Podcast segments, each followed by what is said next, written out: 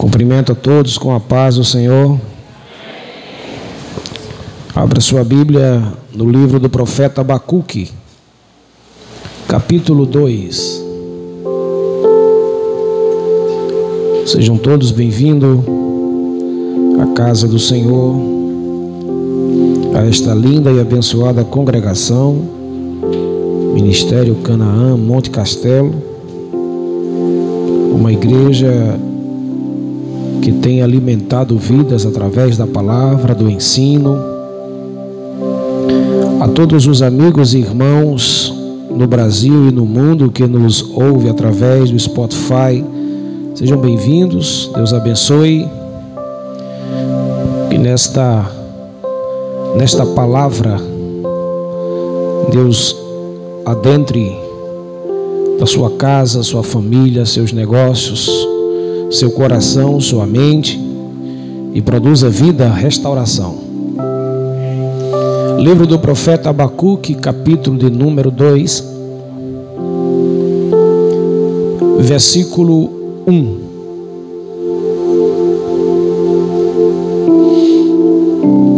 Não sei o que você pediu a Deus, mas eu sei o que Deus mandou lhe entregar.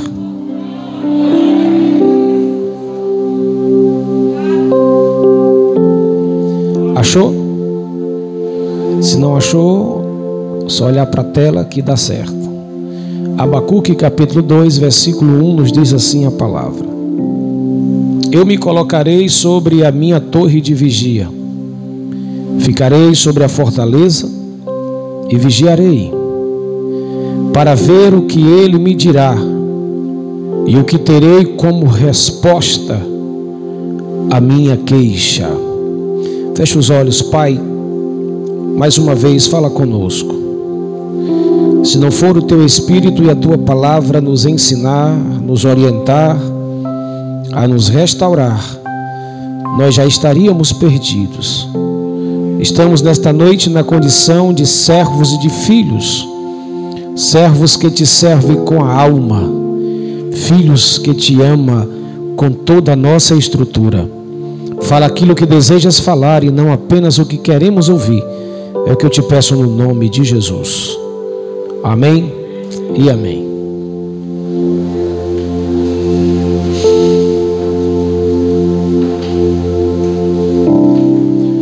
Eu quero, com base nesse texto, pregar sobre vivendo na expectativa da vontade de Deus.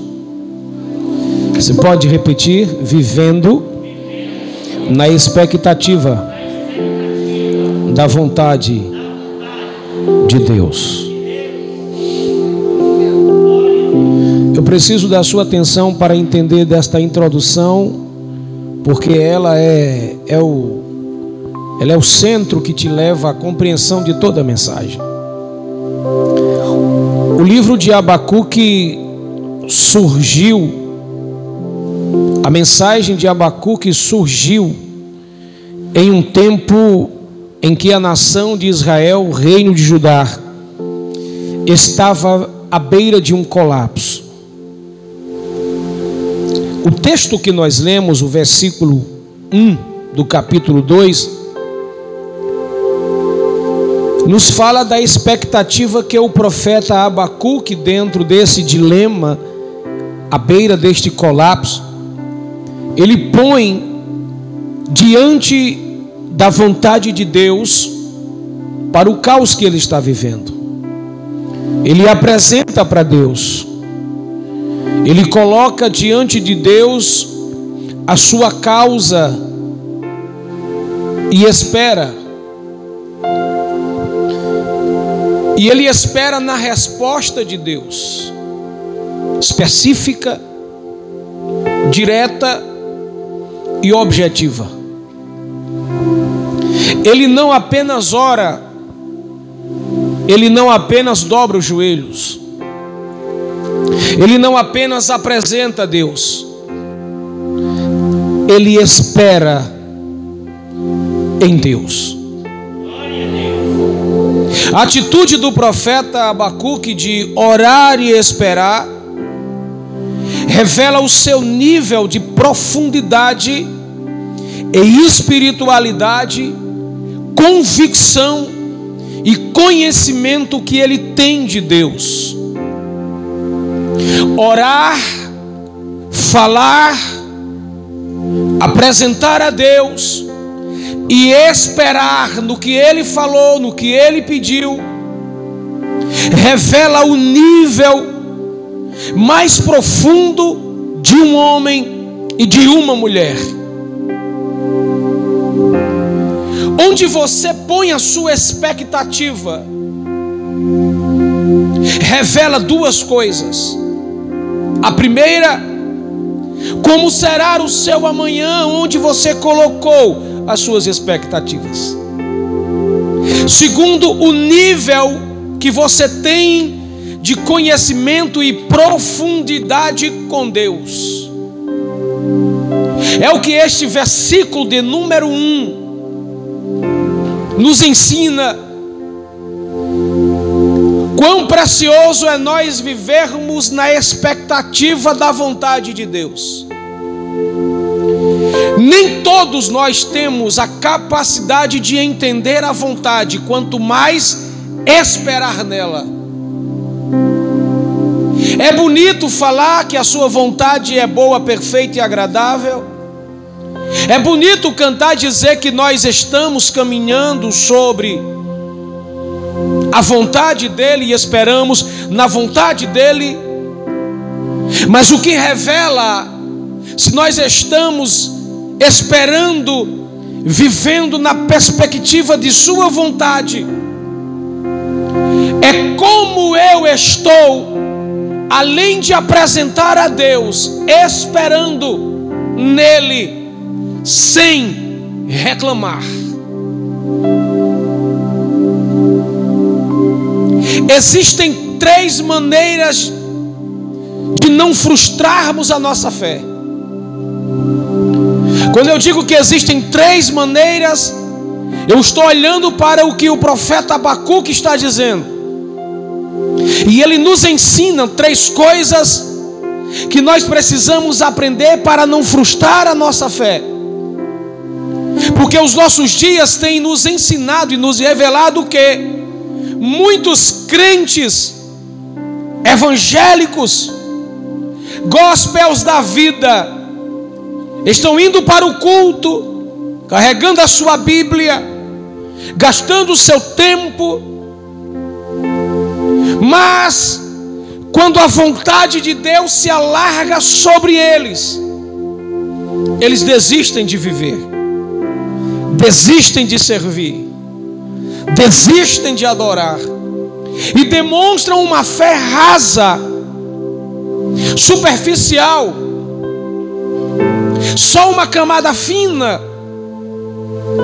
Perceba que Abacuque está dizendo para nós que ele está vivendo em um tempo de total incerteza, onde alimentação família, princípios estão sendo arrancados, seus marcos estão sendo removidos, Deus está sendo tirado, já não há mais comida, já não há mais natureza que brote alimento, já não há mais gado no curral, as ovelhas foram roubadas, arrebatadas, já não há mais vinho que fala da alegria, já não há mais culto, as harpas, os saltérios, os tamborins foram empendurados, as portas dos cultos das igrejas estão fechadas. Então o profeta pega toda a sua expectativa que ele percebe, e ele sobe para um nível elevado para apresentar a Deus. E ele não se frustra diante do que está acontecendo.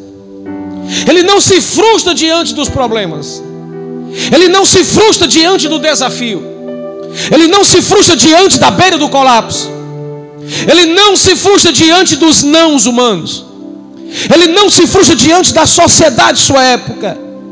Ele não se frustra com relação à revelação da vontade de Deus para a sua vida.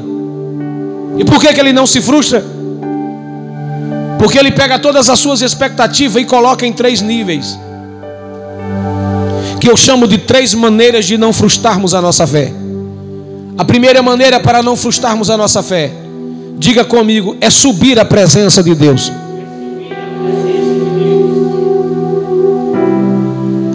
No verso primeiro ele diz: Por-me-ei na torre de vigia. Ele está dizendo: Vou dar uma saída da terra, vou dar uma saída do olhar do humano, vou sair dessa superficialidade, desta visão horizontal, vou sair do comum. E ele nos dá um segredo tremendo e profundo para não frustrar as expectativas aqui, eu vou subir a presença, eu vou para a torre de vigia, eu vou subir alguns degraus, eu vou subir alguma escada, eu vou elevar a minha cabeça, eu vou elevar o meu olhar para um lugar mais alto. Assim como o profeta, nós devemos sair desta dimensão terrena, natural e humana, senão nós iremos afundar. Existem momentos que nós precisamos sair do comum e subir para o incomum. Nós precisamos sair de alguns ambientes tóxicos, envenenados, doentios Precisamos sair do meio de pessoas que estão adoecidas e que querem nos adoecer espiritualmente, sentimentalmente. Nós precisamos sair deste ambiente comum, carregado, pesado e achar um lugar para repousar a nossa alma. Diga para duas pessoas: só existe um lugar onde nós repousamos a nossa alma, é na presença do Papai é em Deus, é sair do comum, é tirar o foco da guerra, é tirar o foco do problema, é parar de fazer o seu problema ficar maior do que você. Diga para seu irmão: para de fazer o problema ficar maior do que você. Quando o problema aumentar, acentuar, ficar pesado, deixa o problema e sobe para a torre de vigia, sobe para adorar, sobe para chorar, sobe para orar, sobe para interceder. Nós precisamos sair deste mundo natural e entrar no mundo espiritual. Tudo à nossa volta, quando tudo aqui embaixo estiver desmoronando, é preciso encontrar um abrigo lá em cima em Deus. Sabe o que é que Jesus fazia quando ele percebia que as guerras estavam acentuadas e tudo estava preocupado e ele como homem tinha necessidade de orar, mas como Deus ele via por antecipação as coisas que iriam acontecer, os colapsos, a guerra, os problemas, as dificuldades. Jesus saía, deixava os seus discípulos e ia para o monte em cima orar e conversar com seu pai. A gente precisa deixar um pouco esse negócio de rede social, gente.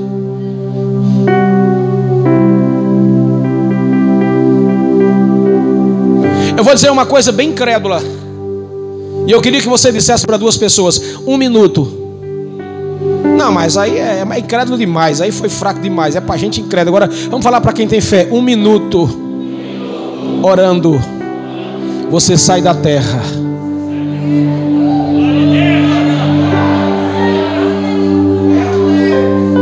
Minuto você alimenta a sua alma. Um minuto você ganha força, um minuto você ganha forma. Agora imagine se você passar 5, 10, 15, 20, 30, uma hora na presença do Senhor. Não é questão de quantidade, é questão de qualidade, de entender que quando você entra no secreto, Deus te dá vitória no público. Quando você entra no secreto, Deus quebra a cabeça dos demônios. Quando você entra no secreto, os colapsos são transformados em avivamento. Quando você entra no secreto, Deus começa a curar. Quando você entra no secreto, Deus começa a aquecer. Quando você entra no, concreto, no secreto, Deus se responsabiliza por você. Quando você entra no secreto, um minuto no secreto é capaz de mudar toda uma história. Um minuto no secreto. Nós temos dificuldade desse secreto. Quando você dobra o joelho diante de Deus em oração, você é tirado da terra e você é levado à presença dele, ainda que você não consiga ver com essa estrutura carnal e humana. Ele nos ensina que para nós não frustrarmos as nossas expectativas nessa história, nessa vida, é nós subirmos à presença de Deus. Olha para mim, se desliga dos problemas. Diga para dois crentes, por favor, se desliga, se desconecta dos problemas. Enquanto você está num culto como esse aqui, o louvor cantando, sacudindo as nossas estruturas emocionais, espirituais, a gente fica entrando no céu direto. Ah, o louvor vai levando a gente, a gente vai entendendo, vai compreendendo, e às vezes a gente não entende, porque a gente vem, convida o problema e manda o problema sentar, e a gente diz, fica olhando para o problema na hora do culto, na hora da oração. Pelo amor de Deus, se desconecte do problema, da guerra, do colapso, da crise, da dor, da doença, da guerra e faz uma conexão com o céu, sobe para a torre de vigia e diga para Deus: Eu coloquei o meu problema lá embaixo e eu vou já descer, Deus. Deus disse: Pois se você veio e deixou o problema lá, quando você chegar lá, não tem mais problema lá, porque quando você desconecta na terra os problemas e conecta no céu, Deus entra na batalha para te dar reforço e te dar vitória. Tem alguém ouvindo? Levanta a mão e dá um brado de glória. Desconecta. Segunda maneira para não frustrarmos a nossa fé é saber guardar uma resposta específica de Deus. Ele diz no verso, no verso 1, no, na parte B: Vigiarei para ver o que Deus me dirá. Deus não apenas ouve as nossas orações. Ele atende todo o nosso clamor. Diga para teu irmão: ora e fica tranquilo, que Deus vai resolver, vai atender. Homens e mulheres de fé não apenas oram, mas sabe esperar uma resposta específica de Deus. Você precisa aprender a ter oração específica. É apresentar a Deus pormenorizado a coisa. Mas Deus já não sabe, já. Mas Ele quer que você e Ele tenha uma dinâmica de vida. Fala que Ele ouve, Ele fala e você escuta. É. O céu pode até ficar em silêncio, gente. O céu pode até ficar em silêncio por um tempo, mas nunca sem definir as nossas orações. Eu vou dizer que você está com fome. O céu pode ficar em silêncio por um tempo, mas nunca sem definir como resposta as nossas orações. Continua orando, continua orando, continua orando, continua orando, continua clamando, continua chorando, continua jejuando, continua pedindo, continua, continua, não pare, não pare, não pare. O segredo da oração é oração em segredo, e neste meio termo tem que ter perseverança. Orai sem cessar, perseverai na oração e aguarde Deus falar falar o segredo que Ele já está querendo revelar para você. Aprenda a aguardar o que Deus tem para responder para você. Tudo aquilo que nós colocamos diante de Deus e aguardamos nele, ele fala conosco de forma específica. Deus não fala e produz em nós bagunça, problema, dificuldade, dúvida, não, porque Deus é claro e evidente, específico na resposta. Deus não produz confusão na nossa mente. Sabe o que é que eu descubro? É que a verdadeira fé não se caracteriza pela oração apenas. A fé não se caracteriza apenas pela oração, mas por aqueles que sabem esperar a resposta de Deus. Comigo isso daqui. A esperança da resposta é o teste de nossa fé. Você pegou? Eu estou pregando bem devagarinho, que é para você entender. A esperança estar na espera. E a espera é o teste se eu creio ou não. Deus vai responder no tempo certo, mas continua aguardando que Ele vai te responder de forma específica. Isto significa dizer que ele não vai responder aquilo que você quer apenas, ele vai responder aquilo que você perguntou e aquilo que ele tem ainda mais para te responder. Tem que saber aguardar. Numa geração agitada, ansiosa, frustrada, apressada, como a nossa, esperar em Deus é frustrante. Mas Deus não está preocupado com esse mundo nosso, não.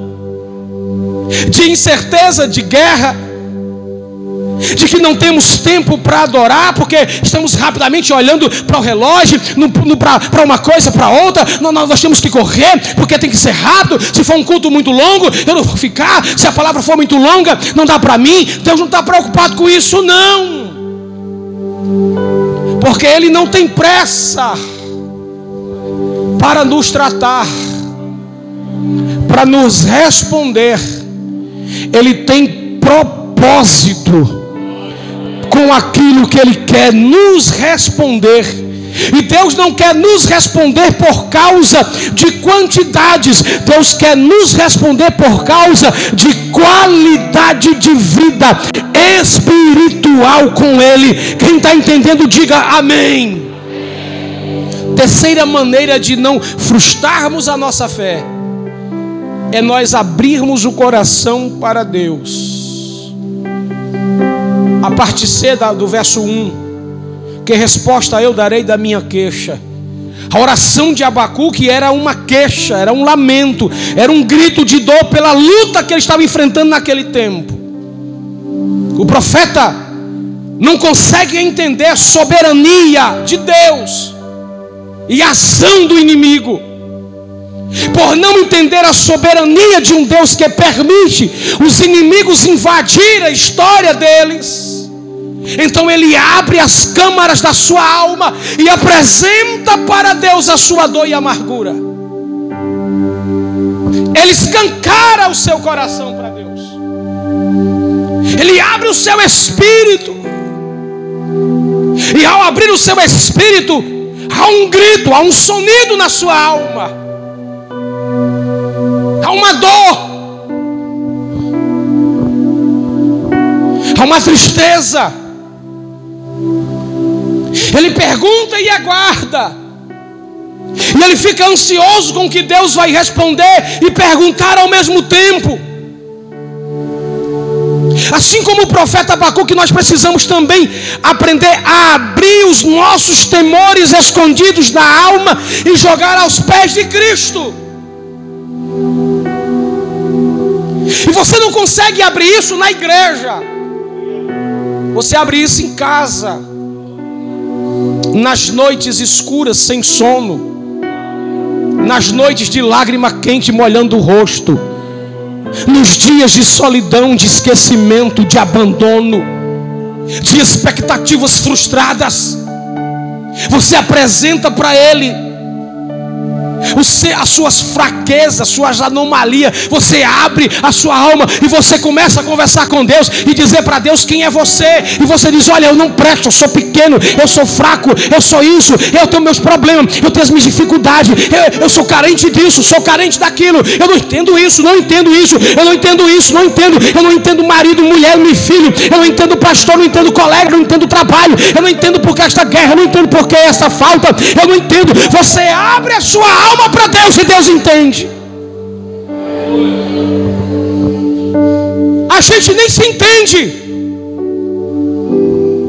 Tem dia que a gente olha para um espelho e diz para a gente mesmo que nós somos complicados demais. Abrimos a alma para Deus e apresentar a Ele os temores, as nossas dificuldades. E Deus ama quando nós apresentamos a Ele nossa pequenez, fragilidade, nossos medos, nossos traumas, nossas perturbações. Porque é diante do trono da graça que toda fragilidade humana se encerra. É diante dos pés da graça que todos os espinhos e temores da alma são tomados por um bálsamo, disse Paulo, a minha graça te basta. Paulo recebe de Deus uma unção de poder de graça, uma descarga, e ele reverbera, ele escreve, ele afirma para a igreja, ele fala para os cristãos de sua época e nos alcança hoje. Eu estava cansado, doente, com dores, aperturbados na minha alma. A graça chegou para mim e disse: Paulo, não se perturbe, Paulo, não se atemorize, Paulo, não esquenta a cabeça, Paulo, não se desespere. A minha graça te basta, a minha graça te basta, porque o meu poder se aperfeiçoa na sua fraqueza. Nós precisamos entender que nós precisamos abrir a nossa alma, o nosso coração para Deus. Para de abrir as tuas emoções nas redes sociais, entra no secreto e diz para Ele que você precisa melhorar, que você precisa mudar, que você precisa disso, e Ele vai agir na tua vida. Alguém está entendendo isso? Diga glória ao nome de Jesus.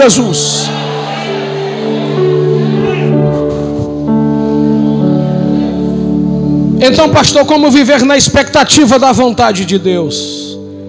Primeiro, aprenda a viver na direção da palavra. Se você quer viver na expectativa da vontade de Deus, aprenda a viver na direção da palavra. Verso 2: escreve a visão e a torna bem legível sobre talba, para que a possa ler quem puder passar correndo. Nasce nesse tempo o primeiro outdoor da verdade. Diante da vida agitada e da correria, do vai e vem translocados das várias direções, Deus nos aponta através do profeta que nós precisamos viver na direção da palavra. Nossas expectativas se frustram quando a gente não olha para o outdoor da palavra de Deus. Nós temos até Bíblia, temos até seminário, temos até curso teológico, temos uma série de coisas, mas a gente não ama olhar para o outdoor da verdade da palavra. Nós queremos um profeta para falar, queremos um profeta para revelar, nós queremos visões, visagens, queremos um monte de coisa, queremos um monte de bizarrice, mas não queremos olhar para o outdoor da palavra.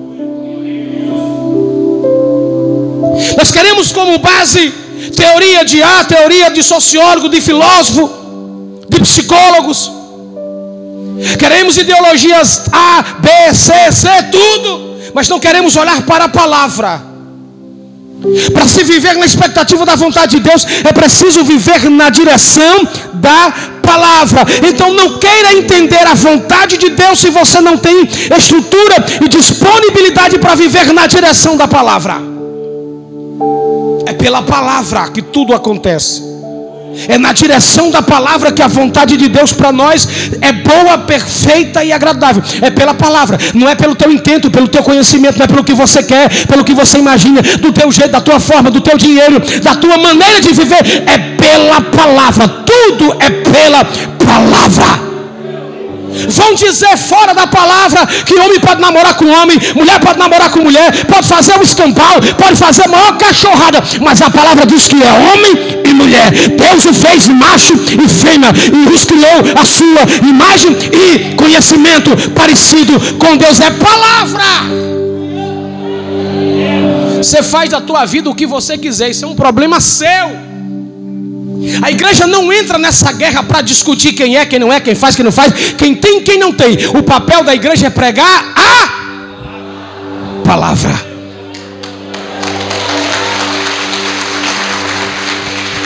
Perceba que quem não anda na direção da palavra vive torto. E vive de qualquer jeito.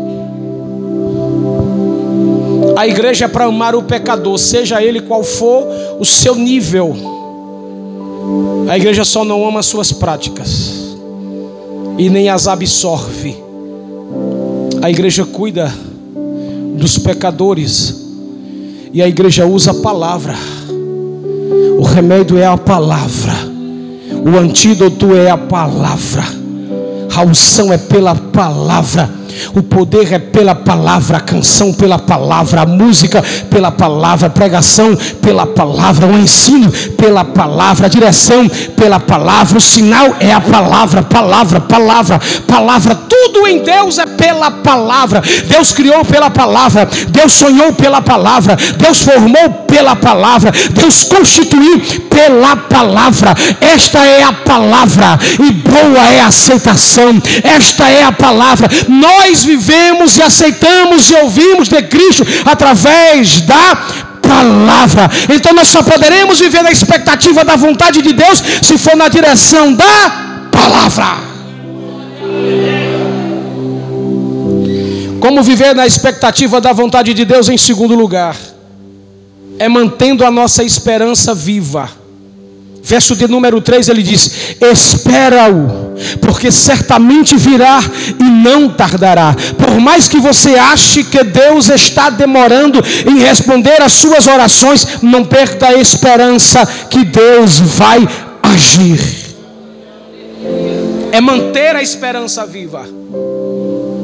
Como é que tá as suas esperanças hoje? Alguém vai dizer assim, pastor, está bem baixinha, mas está acesa. Tá, o fogo está baixinho, mas está acesa. Então tá bom.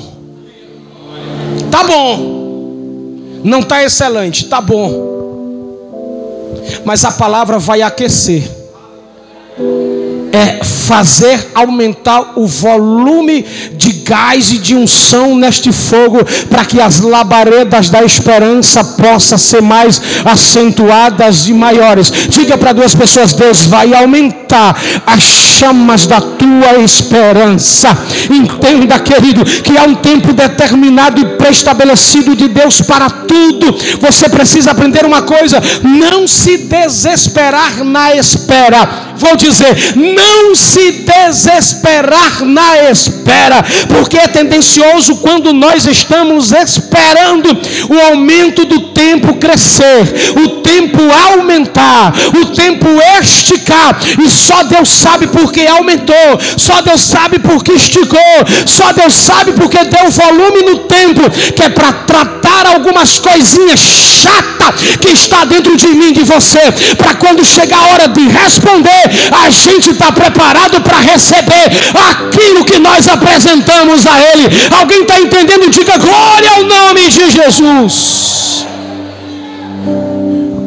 Que frustra sonhos e projetos, esta pressa precoce, é uma redundância, né? Mas é válida. Pressa precoce, é encurtando ainda, é diminuindo mais ainda esse vexame para a ação de Deus. É isso que destrói projetos e sonhos e faz com que as esperanças se acabe. Você precisa, pelo menos nesta terra, nesse tempo, olha para mim, se manter de pé. Se manter de pé. Nem que você não tenha nada para comer, para vestir, onde dormir, mas pelo menos está de pé. Pegou? Nem que você não tenha mais nenhum amigo, mas de pé. Nem que você não tenha mais família ao seu lado, mas de pé. Nem que as portas do emprego já fechou para você e não tenha mais nada, mas você está de pé de pé, de pé. A igreja está de pé, tem que ficar de pé. Deus aparece para os profetas e diz: Fica de pé que eu quero falar com você. Fica de pé que eu quero fazer. Fica de pé que eu vou responder. Fica de pé, de pé, de pé, de pé, de pé. Deus vai fazer o exército de Ezequiel 37 sair dos caminhos, sair do pó, sair do estado deplorativo, degenerado. Mas primeiro Deus vai colocar o exército de pé de pé. Se tiver de pé, é porque vai caminhar. Se tiver de pé, é porque vai chegar. Se tiver de pé, é porque vai alcançar. Se tiver de pé, é porque Deus vai responder. Se tiver de pé, é Deus que vai fazer. Se tiver de pé, é porque Deus está dizendo: Eu estou sustentando você. Por isso que você está de pé. Oh, glória! A irmã entendeu,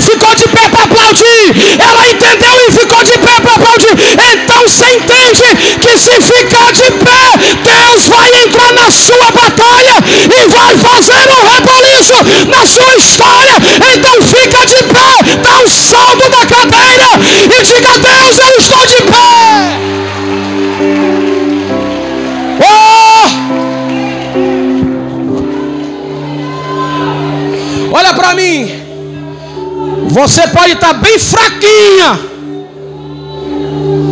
bem fraquinho, mas diga para duas pessoas, mas de pé. É.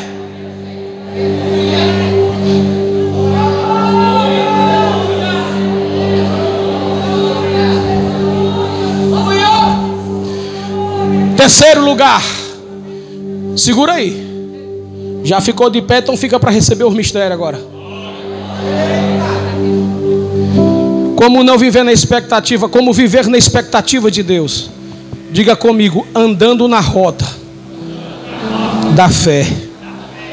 Verso de número 4 ele diz: O justo viverá pela fé. Por não sabermos andar na rota da fé, na estrada da vontade de Deus, nós nos frustramos tão fácil por não sabermos andar na rota da fé, da vontade de Deus, nós nos frustramos muito fácil. Olha para mim, qualquer biquinho nos desvia. Qualquer nariz trocido nos tira da igreja, do culto, da fé, da leitura, da oração. Qualquer probleminho que existe, a gente já quer deixar Jesus. Isso é o resultado de uma fé superficial e de alguém que não anda na rota da fé. Olha para mim. Quando Deus utiliza da palavra e fala para Abacu que o justo viverá da fé, é porque Deus estava dizendo que o justo não depende do mundo à sua volta. Eu vou dizer de novo, que é para ver se você aprende da glória. E a comer a palavra. Quando Deus disse o justo viverá pela fé, Deus estava dizendo para mim e para você: você não depende das circunstâncias à sua volta.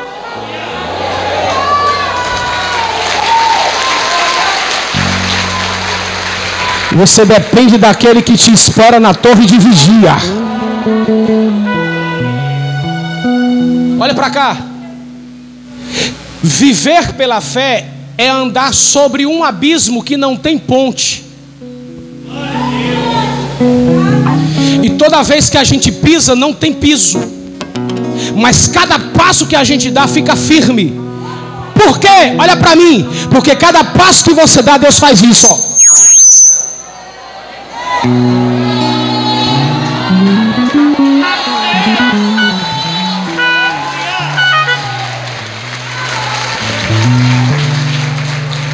glória! Diz para teu irmão: pisa pela fé, anda pela fé, trabalhe pela fé, sirva pela fé, adore pela fé, cante pela fé, pregue pela fé, saia pela fé, viaje pela fé, profetize pela fé, e pela fé caíram os muros de Jericó, e pela fé Abraão saiu de Ur dos Caldeus, e Isaac, e pela fé ele apresentou o sacrifício, e pela fé, pela fé, pela fé, pela fé, Enoque foi trasladado, pela fé, pela fé, pela fé, pela fé, é pela fé, é pela fé, é pela fé.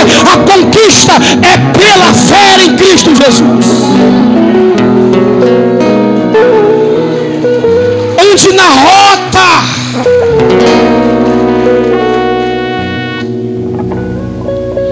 Termino agora como viver na expectativa da vontade de Deus. Diga para duas pessoas, guardando a visão e os segredos de Deus para nós. Deus disse para o profeta no verso 3: a visão ainda é para o tempo determinado. Deus nunca desampara um justo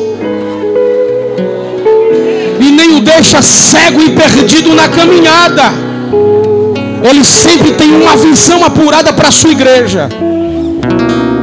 Deus sempre tem uma direção certa para a sua vida.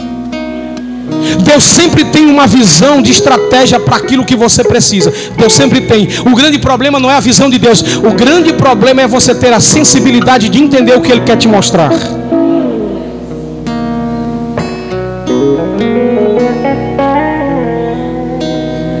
Diga para duas pessoas para a gente encerrar. Se Deus te deu uma visão você precisa guardar o segredo desta visão. Diga, quando você guardar o segredo e entender onde e como Deus vai te levar, te revelar, te fazer crescer e te abençoar, você estará maduro para receber.